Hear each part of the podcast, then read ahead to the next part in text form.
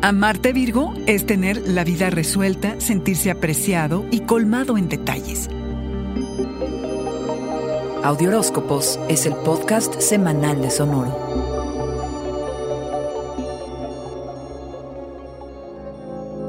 Si te pones muy exigente, el amor puede volverse un desafío. Llegarle a tus estándares no es cosa fácil, pero eres firme y prefieres estar solo antes que conformarte con lo que sea, lo cual está genial, mientras tengas los pies en la tierra, Virgo. El escrutinio al que sometes a todo candidato puede ser intimidatorio para esa persona, pero el tema de fondo es que eres igual de duro contigo. Ese crítico que todos llevamos dentro, en tu caso, está exacerbado. No hace bien autodescalificarse, porque no te hagas, que a veces te encuentras preguntándote qué ven en ti los demás. Necesitas relajarte un poco y reconocer tus virtudes, y vaya que tienes, y son muchas, Virgo. Haces que la vida sea más eficiente y más fácil. Resuelves hasta los problemas más complejos. Date la oportunidad de hacer a un lado los pendientes para convivir. Entender que lo que es útil no es lo que necesariamente hace que la vida valga la pena. Si bien en ocasiones puede ser muy demandante, se compensa, pues a cambio no habrá nadie que sea más detallista. Estarás pendiente de toda necesidad, inquietud y capricho, no solo de conocerlas, sino de cumplirlas. Hay algo de ingenuidad y hasta de recato en cómo abordas el amor, Virgo, como si lo quisieras a la antigüita. Requieres de alguien leal, inteligente y considerado, que se esmere en acompañarte en resolver las incógnitas de la vida, que aprecie tu esfuerzo cotidiano sostenido, tu generosidad y disposición y tu natural modestia en ocasiones impide que puedas expresar tu verdadero amor. Pero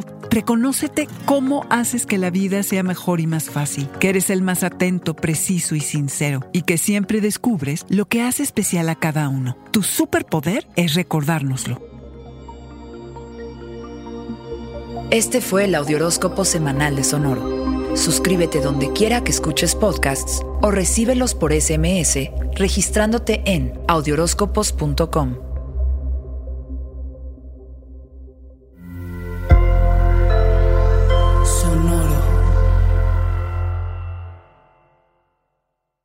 Our kids have said to us since we moved to Minnesota, we are far more active than we've ever been anywhere else we've ever lived.